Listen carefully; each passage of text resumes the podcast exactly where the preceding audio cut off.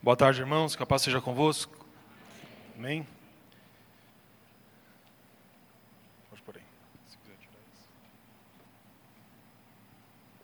Amém.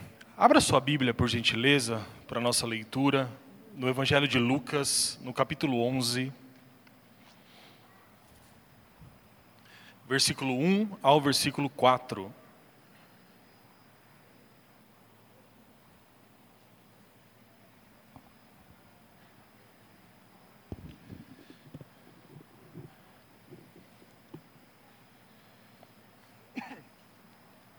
Antes de nós começarmos, eu tenho só um aviso rápido. Nós vamos voltar com as aulas de escola bíblica dominical.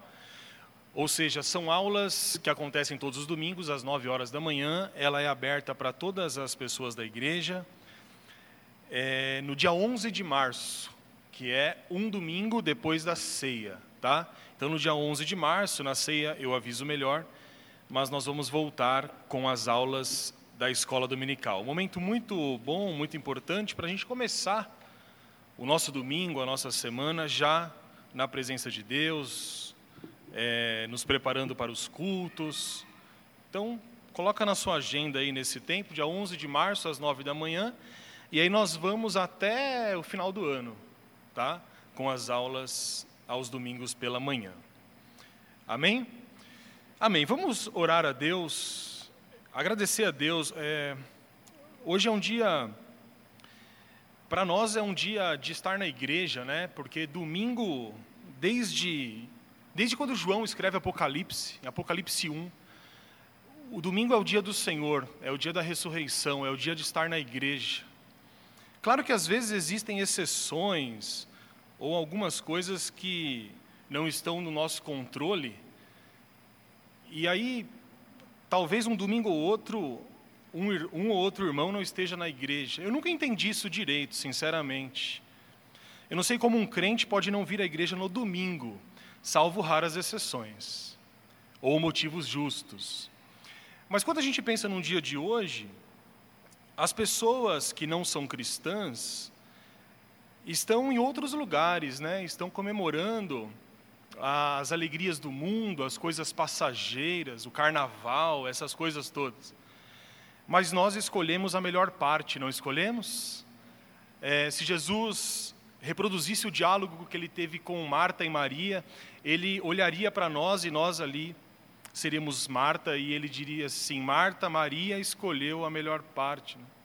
Ou seja, a melhor parte é estar na igreja, a melhor parte é estar com o Senhor e que Deus fale aos nossos corações, amém? Que eu tenho convicção de que nós estamos aqui para receber a Sua palavra. Vamos orar, curve seu semblante. Senhor Deus, nós te agradecemos por esse dia, por esse domingo na tua casa, na tua presença. Mais um domingo, Pai, que estamos aqui. E estamos aqui com o objetivo de ouvir a Sua palavra, de cultuar o Seu nome. Estamos aqui agradecidos porque temos o Espírito Santo na nossa vida. Somos agradecidos pelo sacrifício do seu Filho Jesus Cristo em nosso favor. Ó oh, Pai, que o Senhor fale conosco por meio da Sua palavra.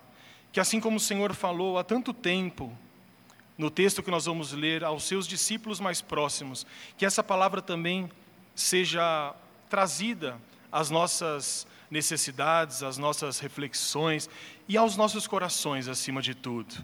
É o que nós te pedimos em nome do seu Filho, Jesus Cristo. Amém, Senhor. Amém. Meus irmãos, vamos ler então Lucas, capítulo 11, versículo 1 ao versículo 4. Você já vai rapidamente reconhecer esse texto. De uma feita, estava Jesus orando em certo lugar. Quando terminou, um dos seus discípulos lhe pediu: Senhor, ensina-nos a orar como também João ensinou aos seus discípulos. Então ele os ensinou: quando orardes, dizei: Pai, santificado seja o teu nome, venha o teu reino, o pão nosso cotidiano dá-nos de dia em dia, perdoa-nos os nossos pecados, pois também nós perdoamos a todos, a todo o que nos deve, e não nos deixes cair em tentação. Amém. Estamos diante do Pai Nosso, da famosa oração que Jesus ensinou, mas eu tenho duas observações a fazer aos irmãos. Talvez você estranhe um pouco o registro do Pai Nosso aqui em Lucas, porque é um pouco diferente da oração que nós estamos acostumados a fazer. A oração que nós fazemos do Pai Nosso, ela é muito mais completa. E a oração do Pai Nosso ela é tão conhecida e ela faz tão parte da, da, do nosso cotidiano cristão que eu creio que é impossível que alguém não saiba a oração do Pai Nosso mesmo que essa pessoa não seja cristã ou não seja um crente é, praticante, se é que a gente pode dizer assim, todos nós conhecemos a oração do Pai Nosso. Mas vocês, os irmãos percebem que essa oração aqui em Lucas, ela está um pouco resumida. Isso acontece por dois motivos. É importante a gente entender isso. O primeiro motivo é que Jesus aqui não está pregando um sermão. Jesus está respondendo a uma pergunta. Quando Jesus ora a oração do Pai Nosso em Mateus capítulo 6, ali provavelmente versículo 10, mais ou menos, Jesus está no meio do seu famoso Sermão do Monte. E o que, que isso significa? É, quando Jesus está falando o seu sermão, é provável que Jesus já o tinha preparado, ou de algum modo estava mais tranquilo para desenvolver o pensamento. Aqui, Jesus está voltando da oração, que era uma rotina na vida dele, e um dos discípulos pergunta: Senhor, ensina-nos a orar. Então Jesus, se lembrando é, do que disse no Sermão do Monte, de modo resumido, explica a, a oração. O que, que isso significa num segundo ponto? Que os evangelhos foram escritos por pessoas diferentes. E cada um dos autores dos evangelhos tem uma visão particular das coisas. Então, quando Jesus, por exemplo, em alguma parte faz um milagre, e num texto você vê esse milagre descrito de uma maneira e no outro texto de uma outra maneira, isso se deve às perspectivas diferentes de cada autor. Ou seja, um autor valoriza mais um aspecto e outro autor valoriza mais outro. Isso é natural quando nós estamos diante de um acontecimento e uma pessoa tem uma versão e a outra pessoa tem uma versão parecida. Os irmãos entendem? Então, quando nós lemos os evangelhos, é, os eventos eles se repetem, porque é a mesma história, mas Mateus, Marcos, Lucas e João trazem perspectivas diferentes de cada história. Então, essas são as duas explicações, porque em Lucas 11 o Pai Nosso está pequeno e em Mateus 6 o Pai Nosso está completo porque foram escritos por pessoas diferentes e porque Jesus estava ensinando em Mateus 6 e aqui ele estava respondendo uma pergunta. Mas por incrível que pareça, não é sobre o Pai Nosso que eu vou pregar hoje. No final do culto da manhã, um dos irmãos falou assim: Eu achei que você ia pegar, pregar sobre o Pai Nosso de novo. E eu falei, de novo? Porque eu já preguei sobre o Pai Nosso, mas eu, eu tive a curiosidade de hoje à tarde ir no site, acho que faz uns quatro anos que eu preguei sobre o Pai Nosso. Significa que essa oração marcou a vida daquele irmão e ele não queria ouvir de novo. Mas eu gostaria de pregar e trazer para os irmãos é, os dois primeiros versículos de Lucas 11. E por isso eu gostaria de ler de novo diz assim: de uma feita, ou seja, em algum momento, certa vez, estava Jesus orando em lugar, em certo lugar. Quando terminou a sua oração, um dos seus discípulos lhe pediu: Senhor, ensina-nos a orar, como também João ensinou aos seus discípulos. E é aqui que eu gostaria de focar nesse momento. A Bíblia diz, meus irmãos, que um dos discípulos pediu ao Senhor: ensina-nos a orar. Nós não sabemos qual foi esse discípulo, mas quando Jesus responde a essa pergunta, Jesus faz a sua famosa oração do Pai Nosso. Portanto, essa pergunta que o discípulo fez resultou na oração mais famosa, mais conhecida que nós temos na Bíblia, que é a oração do Pai Nosso. Pois bem, eu gostaria de falar um pouco sobre Jesus sobre o exemplo de Cristo. Nós que somos cristãos, somos imitadores de Jesus. E uma das características mais marcantes que Jesus tem, ou teve nas Escrituras, no período em que ele esteve aqui, é que Jesus sempre vivia em oração. Os irmãos percebem, olhando para os evangelhos, que por diversas vezes Jesus orou. Jesus tinha um relacionamento com o Pai que causava até uma certa estranheza naqueles discípulos. E essa característica que Jesus trazia não é uma característica apenas de Jesus, mas também de todos os servos de Deus ao longo da história. Meus irmãos, se vocês quiserem saber o que une os grandes servos de Deus ao longo dos tempos, observe a vida que eles tiveram de oração. Todos eles, sem exceção, foram homens e mulheres de oração. E eu posso dizer isso em outras palavras, que quanto mais espiritual uma pessoa é, quanto mais piedosa e próxima de Deus essa pessoa é, mais tempo ela passa conversando com Deus. Mas nem tudo é fácil, porque a oração, ela constitui um aspecto importante da nossa vida com Deus. Mas orar nem sempre é fácil. Nós encontramos, por exemplo, nos evangelhos, que João Batista ensinava os seus discípulos a orar. Se os irmãos forem no texto 1, Observe o argumento do discípulo quando ele pergunta ao Senhor: Senhor, ensina-nos a orar, como também João, ou seja, João Batista, ensinou os seus discípulos. Isso significa que, provavelmente, os discípulos de João sentiram a necessidade de aprender a orar como João orava. E, do mesmo modo, aqui, os discípulos de Jesus sentiram a necessidade de orar como Jesus orava. E eles perguntam: Senhor, ensina-nos a orar. A questão que eu gostaria de tratar agora com os irmãos é qual foi a motivação dessa pergunta ou desse pedido? O que fez com que aquele discípulo ou aqueles discípulos chegassem a Jesus e tomassem coragem e dissessem assim: Senhor, ensina-me a orar, ensina-nos a orar. O que levou a sentir essa necessidade? Eu creio que num primeiro momento, eles perceberam que orar não é uma coisa fácil. Os irmãos concordam? Orar muitas vezes é um exercício difícil de se fazer. Eu sempre tenho grandes desconfianças de pessoas que dizem que orar é fácil. Porque essa não é a experiência dos servos de Deus ao longo dos tempos. Grandes servos de Deus que passavam quatro ou cinco horas dos seus dias orando, relatavam muitas vezes que era um verdadeiro sacrifício orar a Deus.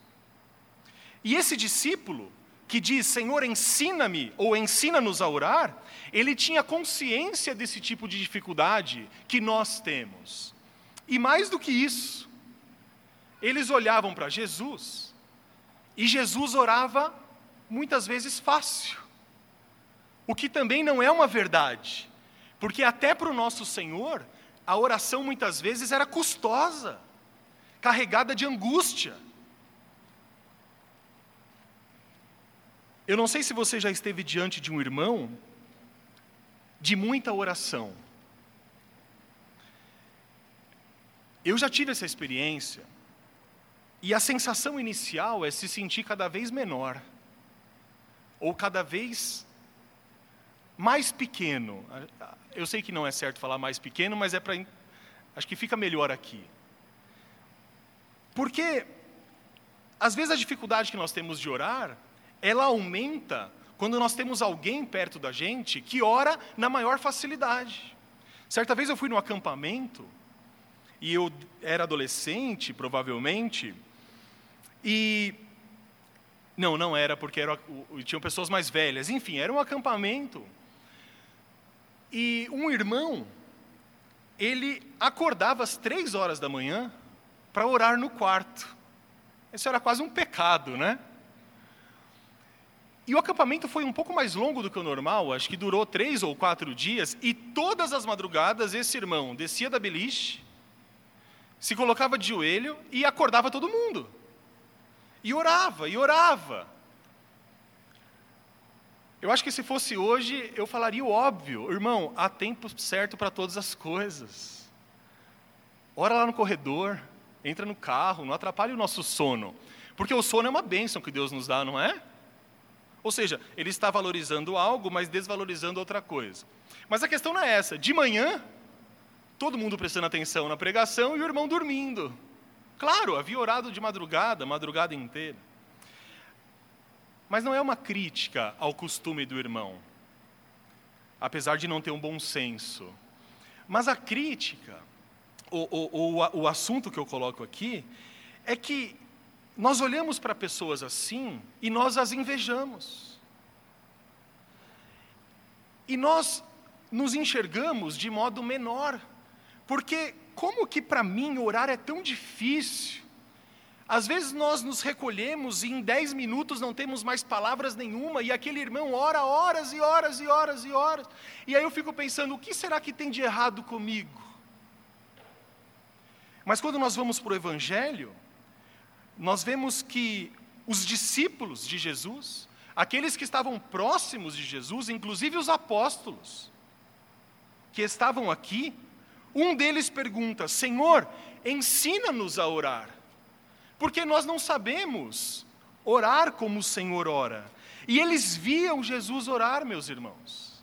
E quando eles viam Jesus orar, e a Bíblia Sagrada nos diz assim, que Jesus ele se levantava muito antes da alvorada para orar. Então imagina os discípulos ali dormindo e eles viam Jesus indo orar ao amanhecer. E eles pensavam, de novo? Eles viam Jesus subindo aos montes para orar. Eles viam Jesus passando noites inteiras em oração. E o que a gente pode deduzir é que cada vez que eles viam Jesus orando, repetidas e repetidas vezes, eles diziam uns aos outros, ou talvez a si mesmos: do que será que ele fala? Como que ele pode ter tanto assunto assim? Ou talvez eles confessassem uns aos outros: como ele consegue orar tanto? Eu penso nesse discípulo, em que, sinceramente, ele chega ao Jesus e diz: Senhor, ensina-nos a orar, como também João ensinou aos seus discípulos. E eu penso nesse homem ou nessa mulher, é um discípulo que não está identificado, provavelmente não fosse nenhum dos apóstolos. E eu penso nessa pessoa, dizendo: em poucos minutos de oração eu já não tenho mais o que dizer. As palavras me faltam a boca quando eu fecho a porta do meu quarto. Então eu preciso aprender do Senhor. Eu preciso aprender de quem ora tanto. Como eu posso orar? E esse discípulo, meus irmãos, ele toma coragem e ele diz: Senhor, ensina-nos a orar. Todos nós queremos ser seguidores de Jesus, não queremos? Os irmãos sabem que a palavra cristão surgiu pela primeira vez quando o evangelho ele foi levado a outros lugares e numa cidade chamada Antioquia. E a Bíblia Sagrada diz que os cristãos foram chamados de cristãos pela primeira vez porque eles se pareciam com Jesus Cristo. E nós gostamos e desejamos, e é bom que nós tenhamos isso é, no nosso coração, nós queremos nos parecer com Jesus em todos os aspectos.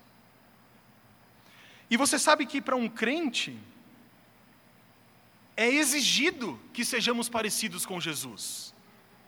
Parecidos na atitude, parecidos na prática, parecidos na maneira de enxergar o mundo.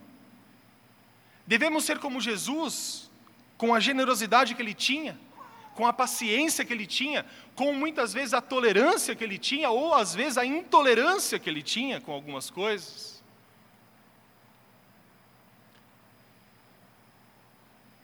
Há um tempo atrás, eu estava andando numa rua aqui em Ferraz com o Dan, meu filho, e ele devia ter uns dois ou três anos de idade. E eu estava andando pela rua normal e um homem estava parado assim na frente de um bar e eu acho que ele estava um pouco feliz, mais do que o normal. Estava ali no bar e ele ficou olhando para mim. Eu falei, é agora, né? Que é meu amigo, vamos virar amigo. E ele me chama assim e me para e fala assim: Esse menino é seu filho, não é? Eu falei: ó, É óbvio, né? Imagina. Um cara grande, com uma criança de três anos, não precisa ser profeta, não é? Para saber isso. Mas ele me falou algo que chamou atenção depois. Ele falou assim: Eu olhei para vocês dois ali de longe e vocês andam de modo idêntico. E eu nunca tinha reparado nisso. Porque nós não percebemos o quanto parecido nós somos com as pessoas. Existem filhos adotivos que são parecidos com os pais adotivos. Já repararam isso? Eu conheço pessoas que são idênticas ou muito parecidas umas com as outras, porque convivem muito tempo umas com as outras. Então nós pegamos e herdamos e construímos características das pessoas que nós convivemos. Observe se essa não deve ser a experiência do cristão. Ora, se você está andando com o seu pai, e o seu gesto, a sua voz, o seu jeito muitas vezes te denuncia, nós deveríamos ser denunciados todas as vezes que nos parecemos com Jesus. Pedro sentiu isso na pele, os irmãos lembram? Da negação de Pedro? Jesus estava preso e estava sendo julgado ali no sinédrio, e havia uma praça na frente, e todo mundo estava ali curioso para saber é, o resultado do julgamento, e havia principalmente ali inimigos do nosso Senhor, guardas e, e, e religiosos e diversas pessoas, e Pedro estava ali na frente, disfarçado, olhando, e de repente uma mulher chega a ele. E essa mulher diz assim: Você é um deles, não é? Ou seja, eu já te vi com Jesus. E Pedro, é, naquele momento, não esperava talvez esse confronto, e com medo de perder a própria vida e ser preso também, ele nega Jesus ali e ele diz: Não, eu não conheço. Mas aquela mulher insiste, e de novo, chega para ele e diz: Não, não, não, não, você é um deles, eu já vi você com ele. E a Bíblia diz que Pedro foi ficando um, um, um pouco mais constrangido. E de novo, essa mulher diz: Você é seguidor dele. E sabe qual é o argumento que essa mulher usa? Ela diz: O seu jeito o seu modo de falar. E a gente pode acrescentar o seu modo de andar, o seu jeito de olhar as coisas te denunciam. Ou seja, Pedro, que tentava se esconder, ele foi denunciado porque ele era muito parecido com Jesus Cristo. Era parecido no seu modo de falar, no seu modo de andar, e aquela mulher que estava o acusando o reconheceu. Meus irmãos, quem dera nós possamos um dia ainda sermos acusados de nos parecermos com Jesus Cristo. Quem dera todos nós passemos aqui por uma experiência de alguém no trabalho, na faculdade ou em algum lugar olhar para você e falar assim: Você é crente, não é? Mas como? Eu não disse. O seu jeito te denuncia, as suas atitudes te denunciam, aquilo que você fala denuncia que você é um seguidor de Jesus Cristo. Quem dera nós fôssemos como Jesus. E uma das maneiras de nós imitarmos a Cristo é imitarmos a sua vida de oração. Quando esse discípulo lhe diz: Senhor, ensina-nos a orar, Na verdade, ele está querendo dizer outra coisa. Ele está querendo dizer: Senhor, ensina-nos a ter comunhão e intimidade com Deus, assim como o Senhor tem. Ensina-nos a, a, a, conversarmos com Deus e que Deus se revele a nós, assim como Deus se revela ao Senhor. Será que nós sentimos algo assim, meus irmãos? Ou será que nós já sentimos isso no passado, mas agora não sentimos mais essa necessidade? E a pergunta que Jesus nos faz a partir da história do texto é: nós estamos satisfeitos com a nossa vida de oração? Quanto tempo nós temos orado e dedicado a Deus em conversas para aumentarmos a nossa comunhão e a nossa intimidade? Será que nós buscamos em Cristo, assim como fizeram os discípulos, saber mais do que é orar e orar verdadeiramente?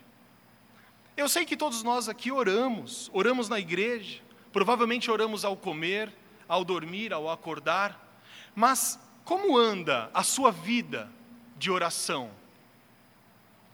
Meus irmãos, se você sente, ou se vocês sentem, necessidade de melhorar a sua vida de oração, se hoje você tem a consciência de que tem orado pouco e tem orado com pouca qualidade, essa é uma boa notícia e significa que nós estamos no caminho certo.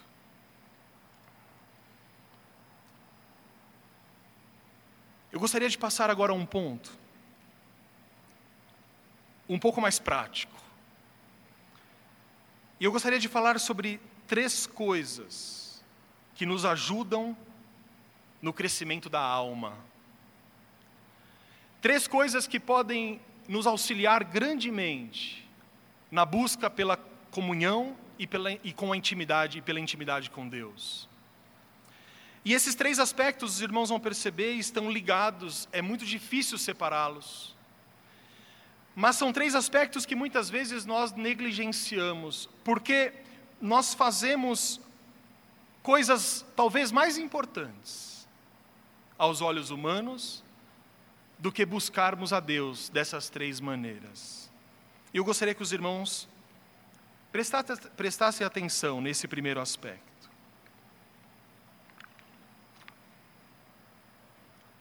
A primeira coisa que ajuda a nossa alma a crescer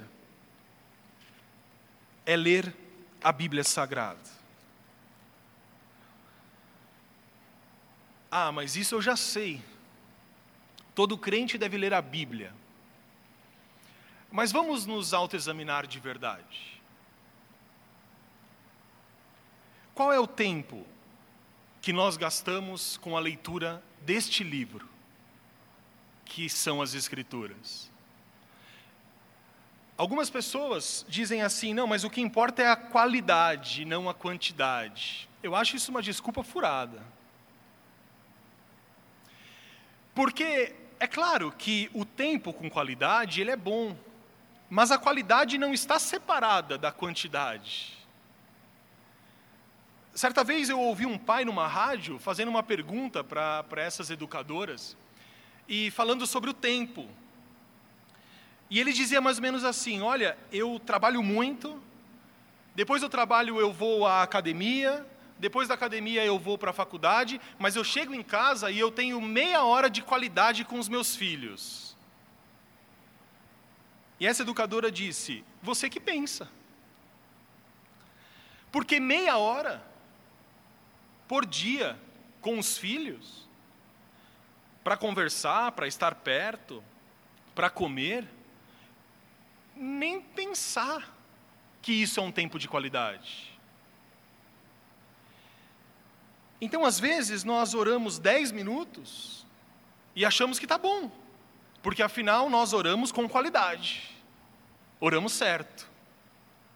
Mas quando a gente olha para Jesus, as coisas não eram assim. A oração de Jesus trazia qualidade? Claro que sim, Jesus orava certo. Jesus nos ensina a orar certo. Nós não podemos orar por qualquer coisa. Devemos orar por aquilo que se submete à vontade de Deus. E Jesus nos ensina isso.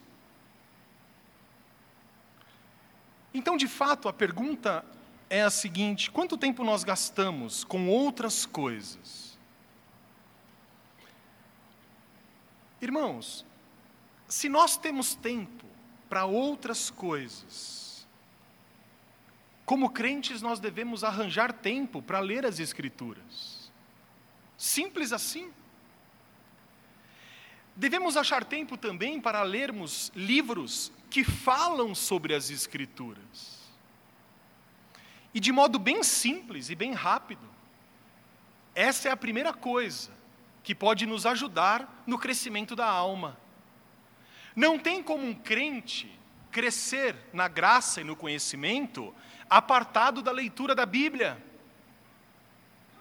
Eu conversava com uma irmã depois do culto e ela me confidenciou uma dificuldade em ler a Bíblia. E nessa conversa com ela, eu me lembrei de uma ilustração. E essa ilustração dizia o seguinte: nós não podemos acumular a leitura da Bíblia no último dia, ou no único dia. Porque às vezes nós lemos e lemos e lemos 50 capítulos num dia, porque nós estamos empolgados, porque aquela leitura está maravilhosa.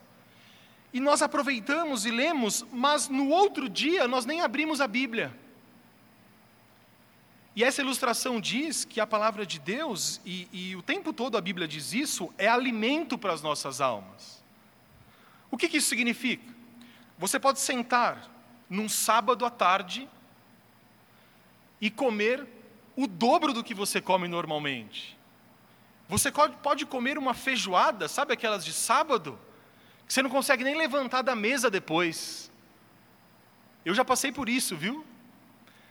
Sabe quando você levanta da mesa e você diz assim: nunca mais vou comer. Não vou comer nada nunca mais. Mas aí no dia seguinte está com fome de novo. E aí talvez você não exagere, mas você come aquilo que é necessário para o seu sustento. Não existe isso, e eu disse a ela de ler a Bíblia quando você tem vontade. Não existe isso de orar quando se sente bem ou quando se tem vontade. Porque a leitura das Escrituras deve ser uma disciplina. Deve ser algo que você faz quando está afim, mas que você também faça por obrigação. Talvez você se escandalize e diga, mas como a leitura da Bíblia pode ser uma obrigação? Ora, se você pensa assim, é que talvez você leia a Bíblia só de vez em quando mesmo. Porque ler a Bíblia todos os dias e se alimentar dela todos os dias, muitas vezes é prazeroso. Quando nós lemos o Salmo 19, 119, nós percebemos o quão prazeroso pode ser ler a palavra de Deus, se alimentar da palavra. Mas, meus irmãos, sejamos sinceros. Existem dias em que não há a mínima vontade de ler a Bíblia Sagrada. Existem dias que são tão longos e que nós dizemos assim: ah, hoje eu não estou afim. Mas quando nós exercitamos uma disciplina de leitura, nós podemos chegar nesse dia e dizer assim: eu não quero ler a palavra, eu não estou afim, eu estou cansado, eu tenho tantas coisas para fazer, mas eu vou ler quatro capítulos por dia durante um ano. Terão dias que você vai ler cem capítulos, livros inteiros. Um autor cristão conhecido, contemporâneo, chamado Philip Yancey, ele conta uma história que ele se isolou numa cabana para poder escrever o livro que ele, que ele tinha que escrever. E ele se isolou naquela cabana com os livros, com o computador, porque a editora que ele escrevia estava pressionando, e ele se ausentou, conversou com a esposa, com os filhos, e conseguiu se ausentar. E ele ia ficar talvez um mês, não me lembro, dois meses nessa cabana. E ele disse que estava preparado para escrever, mas ele sempre fazia sua devocional. Então ele começou a ler uma porção das Escrituras. e não parou até terminar a Bíblia inteira. Essas coisas acontecem. Mas como que elas acontecem? Não é por acaso, não é por conta de uma revelação especial. Quando nós percebemos os grandes homens e as grandes mulheres de Deus, nós percebemos que eram pessoas disciplinadas, pessoas que eram atarefadas, pessoas ocupadas, e que muitas vezes não estavam com ânimo de ler a Bíblia, mas mesmo assim tinham um tempo separado. E quando nós lemos as Escrituras, gostando ou não, estando afim ou não, uma coisa é certa: Deus fala conosco, Deus se revela a nós. Quantos irmãos aqui não têm experiências de vir à igreja num dia em que você não estava aguentando de pé e foi exatamente o dia em que Deus se revelou a você? Quantos irmãos aqui, de quarta-feira, descem do trem e vêm direto para a igreja, porque se forem para casa não voltam, e quando chegam aqui, ouvem a palavra, recebem a unção e são renovados no poder do Espírito. Isso é disciplina, não é vontade. Isso é decisão, não é fé. Portanto, espero ter convencido você a ler a Bíblia. Em segundo lugar, algo que nos ajuda a crescer na alma é a oração. E a mesma pergunta se aplica aqui, meus irmãos. Quanto tempo nós passamos na presença de Deus em oração? E a pergunta que decorre disso é: quanto tempo Jesus passava em oração? Quando nós lemos o Evangelho, nós vemos Jesus orando diversas e diversas vezes. Às vezes, Jesus ora exultante e feliz em Deus. Certa vez, Jesus estava pregando o Evangelho. E aquilo que ele pregava chegava ao coração dos humildes e dos simples. E, a, e, aquilo que Jesus dizia às pessoas mudava e transformava a vida delas. E naquele momento Jesus ele fica tão feliz.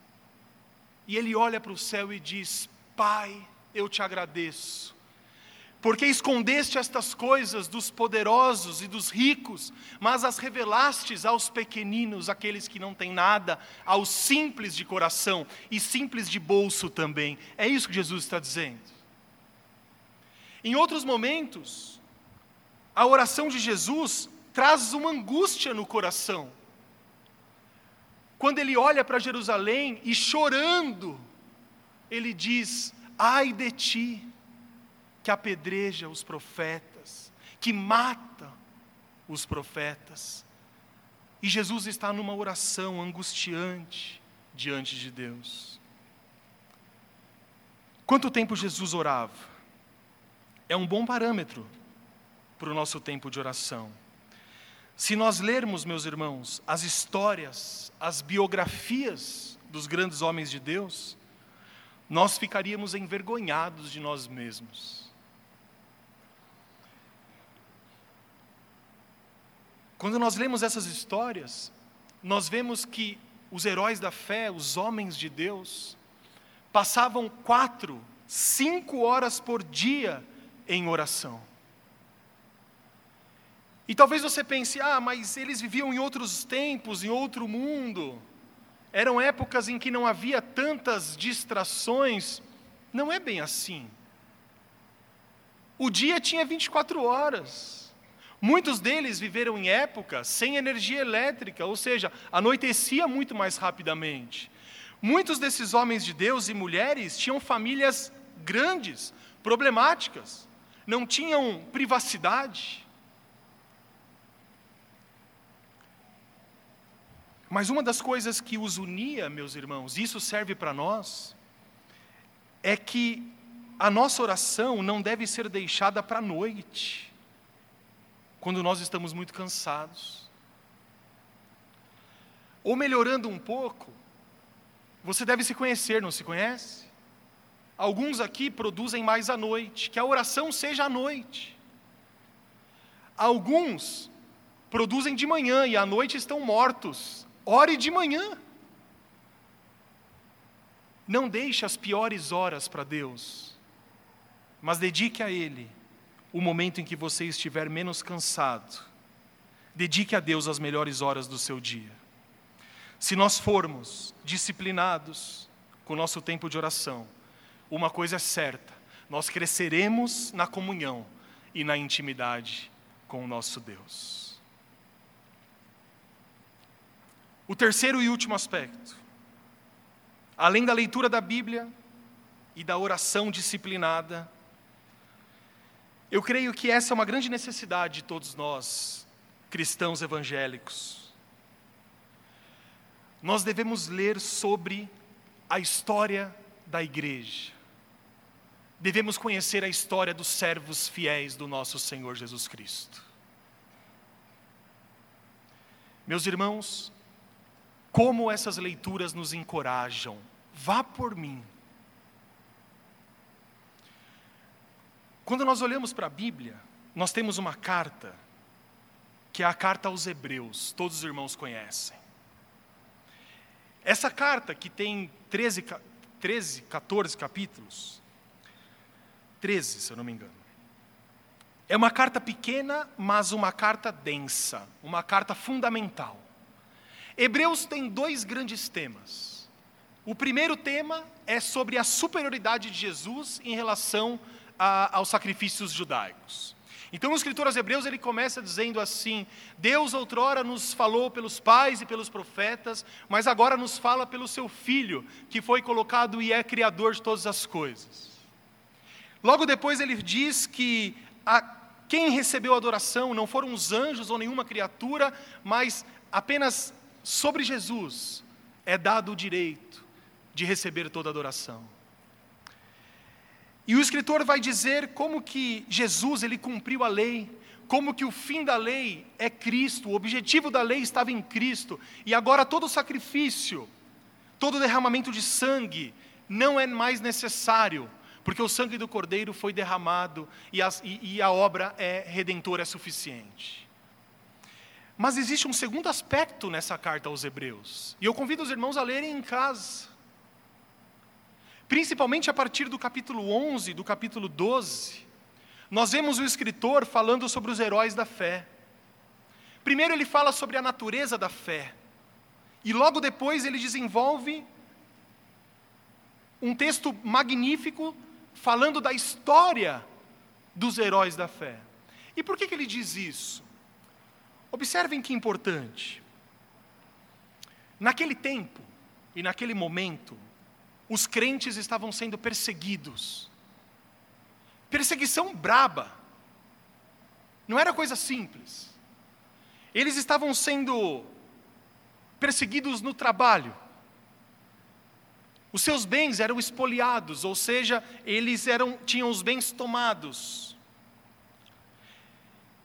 Alguns deles eram mortos, perdiam direitos civis e, e direitos de casamento, era uma situação muito difícil. E a maior tentação que eles sofriam era exatamente a de negar o nome de Jesus. Porque o governo político e religioso da época dizia o seguinte: olha só, se você negar o nome de Cristo, se você não for mais um cristão, se você se submeter a, a, ao culto ao imperador, por exemplo, a sua vida vai continuar normal. Ninguém vai te perseguir. O seu emprego vai ser mantido. Os seus filhos continuarão com você.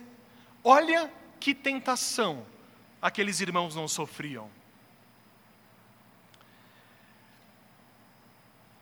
Mas o escritor aos Hebreus, ele começa a dizer assim: Mas vocês não abandonem as vossas, as vossas congregações, como é o costume de alguns.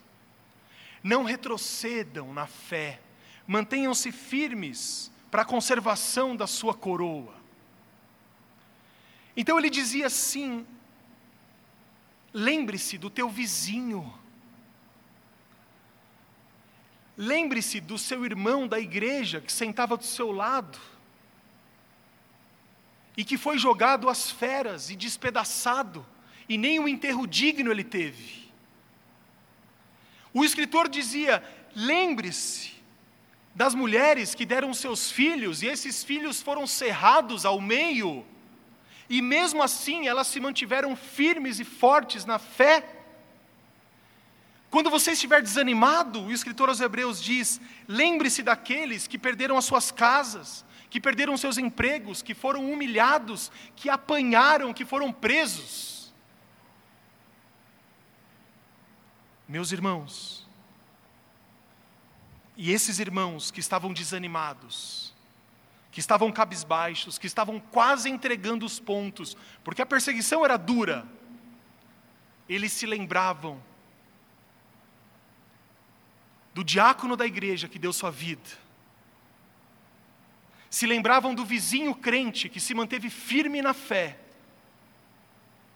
e eles diziam assim: Nós agora não somos daqueles que retrocedem, mas daqueles que se mantêm firmes para a salvação da nossa alma. O testemunho encoraja, não encoraja? Quando você está passando por uma doença e você conversa com alguém que a venceu, isso não te dá um novo ânimo? Isso não te encoraja? Sabe o que falta a nós? Lermos sobre os fiéis servos de Deus. Falta a nós nos encorajarmos com a leitura das histórias de homens e mulheres, meus irmãos, como nós. Muitas vezes com mais dificuldades, mais doenças, mais problemas financeiros do que nós temos. E observar, assim como o escritor aos Hebreus diz: observem o guia, ou, ou lembre-se dos vossos guias e imitem a fé que eles tiveram, observem o fim que eles tiveram. De modo prático, você pode ler sobre Lutero. Esse monge alemão agustiniano, que nasceu lá no longínquo século XV, que teve uma experiência religiosa moldada pela superstição, pelo sacrifício. Quando nós lemos sobre ele, nós percebemos que ele não era perfeito, pelo contrário. Se alguém tinha defeito, Lutero era um desses. Mas nós vemos na história dele como que na busca por ora, em oração, com sacrifício, com votos, com jejum, ele buscava ansiosamente a face de Deus. E sabe o que acontecia? Deus não aparecia a ele, Deus se escondia dele, mas no maior dos seus desamparos, o próprio Lutero escreve: Deus apareceu a mim na forma das Escrituras e eu encontrei doce consolação. Como essa experiência pode nos ensinar valiosas lições? Ou ainda a gente pode ler sobre um grande pastor inglês que morreu há pouco tempo, em 1980. Esse pastor ele era médico e chegou muito jovem a ser médico da coroa inglesa uma posição que todo mundo queria. Um menino do interior que viu na medicina uma maneira de ascender socialmente, muito inteligente, as coisas aconteciam, e com 22, 23 anos ele já ocupava uma posição de destaque na sociedade, era o orgulho de todas as pessoas. Mas ele diz na sua biografia que algo inesperado aconteceu ele encontrou a obra redentora de Jesus Cristo. E quando esse doutor, chamado Martin Lloyd Jones, que é conhecido como Pastor Lloyd Jones, quando ele encontrou a Jesus Cristo de fato, ele abandonou toda a sua carreira promissora. E durante toda a sua vida, ele foi um pastor fiel de uma única igreja até o dia da sua morte. E quantas vidas ele abençoou?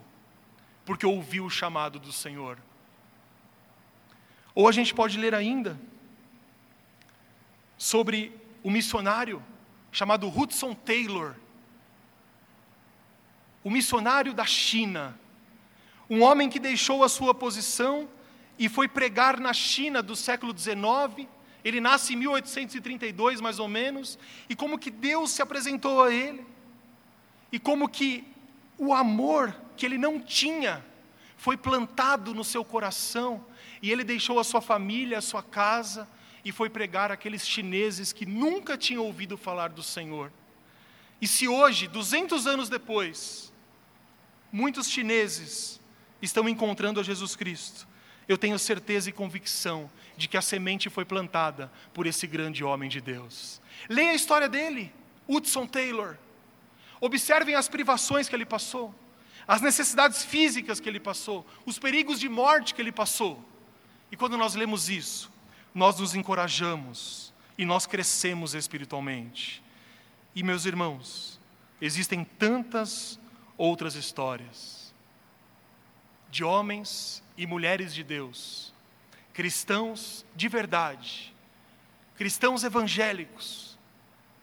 E quando nós a conhecemos, nós crescemos na presença do nosso Deus.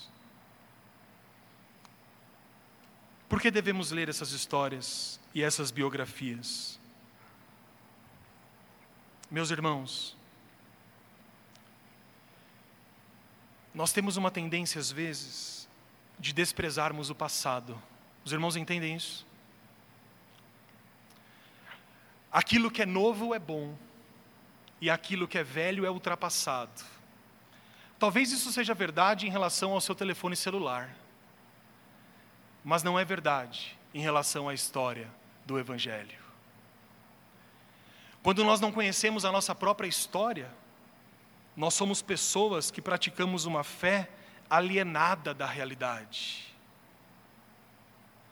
Quando nós olhamos para a história e nós aprendemos com os homens e as mulheres de Deus, e nos alegramos como foram instrumentos de Deus para o crescimento do Evangelho, sabe o que acontece conosco? Nós somos gratos, porque Deus não usa apenas nós que estamos vivos, mas Deus usou centenas e centenas de pessoas que vieram antes de nós e que hoje estão com nosso Senhor Jesus Cristo. Que nós não pratiquemos uma fé alienada da história, que nós nos aprofundemos na leitura da Bíblia e também na oração, e assim nós vamos crescer e conhecer a fé evangélica. Por fim, a pergunta que Cristo nos faz é a seguinte: o que você quer pedir a mim nessa noite? Se o próprio Cristo ficasse visível a você, eu não vou dizer se o próprio Cristo estivesse aqui, porque Ele está. Pelos olhos da fé, nós enxergamos a presença do nosso Senhor. Mas se Jesus Cristo se revelasse a você, e olhasse diretamente a você e perguntasse assim: me peça algo, o que você pediria a Ele? Que tipo de coisa você gostaria de receber do Senhor? Coisas importantes ou coisas menos importantes? Coisas fundamentais ou coisas secundárias? Sabe o que os discípulos pediram a Jesus? Senhor, ensina-nos a ter um relacionamento com o Pai, assim como o Senhor tem. Eles podiam pedir qualquer coisa a Jesus, como pediram em outras vezes. Mas naquele momento, provavelmente inspirados pelo Espírito, um desses discípulos se levantou, tomou coragem e, vendo Jesus voltando de um longo, longo período de oração, disse: Senhor, ensina-me o que é importante, ensina-nos a orar ao Pai. O que você pediria a Jesus Cristo nessa noite? Um pouco mais para frente, ainda no capítulo 11 de Lucas, no versículo 9,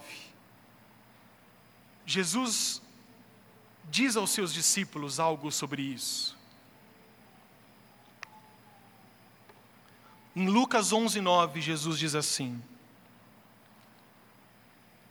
Por isso vos digo, pedi e dar-se-vos-á, buscai e achareis, batei e abrir-se-vos-á. Pois todo o que pede recebe, o que busca encontra, e a quem bate abrir-se-lhe-á. Olha o que Jesus diz a nós. Jesus olha para mim, olha para você e diz assim: peça e eu te dou. Bata e eu abro. Procure, busque e você vai achar. Olha a garantia que o nosso Senhor Jesus nos dá. No versículo 11 ele continua dizendo: Qual dentre vós é o pai que se o filho lhe pedir pão, lhe dará uma pedra? Ou se pedir um peixe, lhe dará em lugar de peixe uma cobra? Ou se lhe pedir um ovo, lhe dará um escorpião? Ora, se vós que sois maus, sabeis dar boas dádivas aos vossos filhos, quanto mais o Pai Celestial dará o Espírito Santo àqueles que lhe pedirem. Quando nós pedimos, Deus nos atende. Quando nós batemos na porta do céu, ela é aberta para nossa consolação. Quando nós buscamos a Deus, Jesus diz: Vocês me encontrarão. Que na leitura da Bíblia, que na oração e no conhecimento da história da fé, os nossos pedidos sejam aceitos por Deus. Que as nossas orações, cheguem ao coração de Deus, porque nós podemos ter a certeza de que Ele está com seus ouvidos inclinados para nos ouvir. Qual é a sua necessidade? Qual é o seu pedido? Jesus Cristo está ouvindo. Ele sabe o que é melhor para mim, sabe o que é melhor para você. E Ele está pronto, segundo Ele mesmo diz aqui, para abrir a porta e para mostrar aquilo que nós buscamos. Que Deus nos abençoe nessa caminhada. Que de fé em fé, meus irmãos, nós cresçamos na comunhão com Deus. Que o exemplo de Jesus nos contamine. Que a dificuldade da oração, que o espírito maligno que tira a vontade da oração na igreja, seja quebrado em nome do seu Filho Jesus Cristo. E que nós sejamos pessoas carentes e desejosos da leitura das Escrituras, da oração e de tudo aquilo que enriquece a nossa alma. Em nome de Jesus nós dizemos isso. Amém. Curve seu semblante, por gentileza.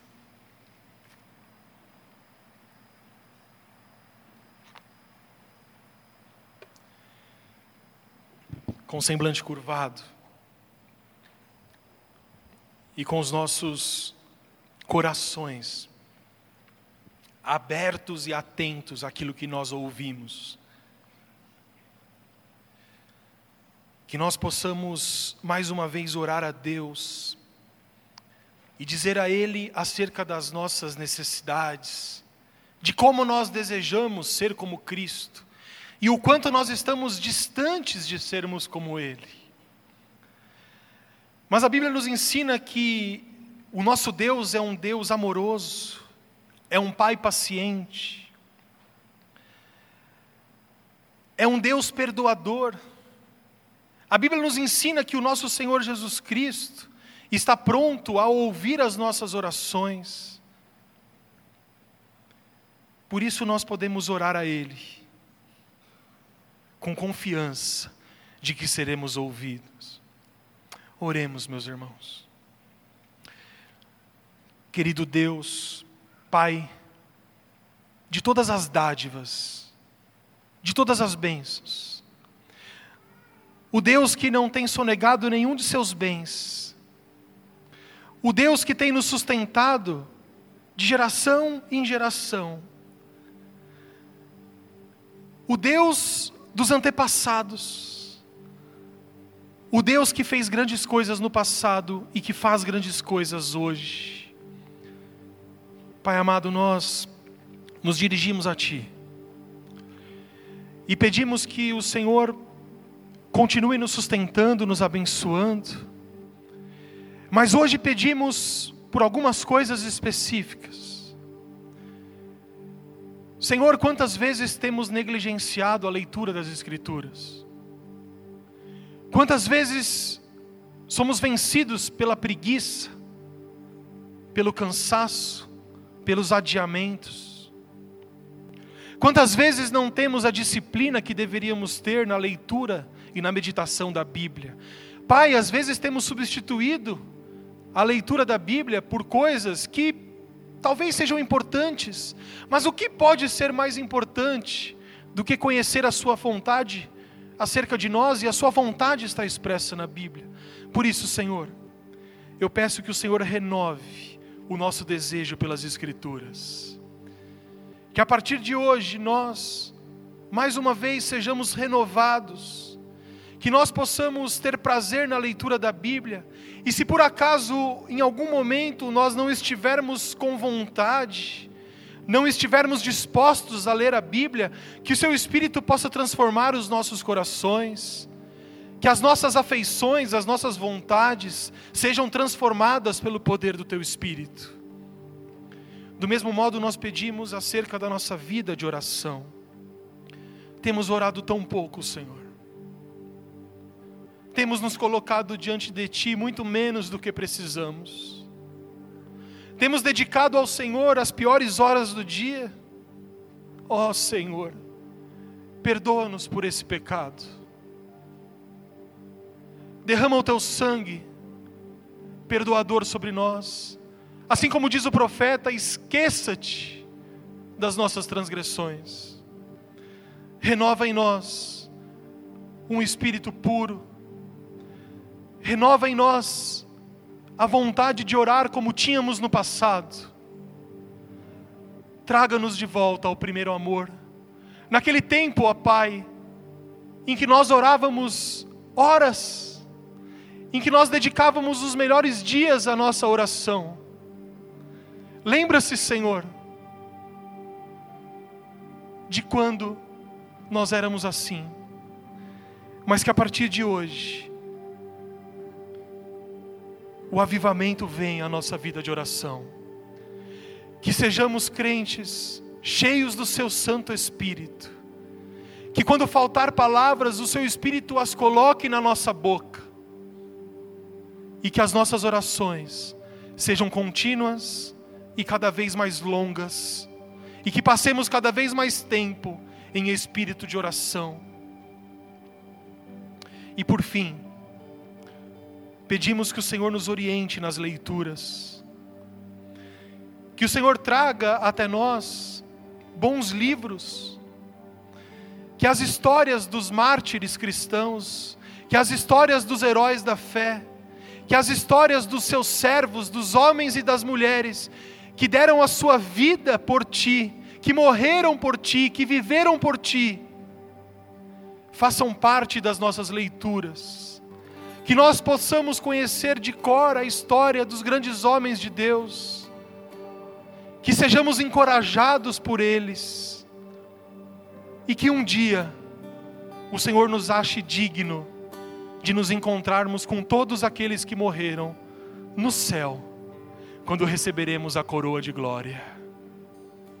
Abençoa a tua igreja, derrama sobre nós do teu Santo Espírito muito obrigado, porque eu oro com a certeza de que o Senhor está me ouvindo. Nós oramos com a convicção de que o seu ouvido está aí no céu, inclinado para nós. Que o Senhor nos abençoe, em nome do seu Filho e nosso Senhor e Salvador Jesus Cristo. Assim oramos. Amém.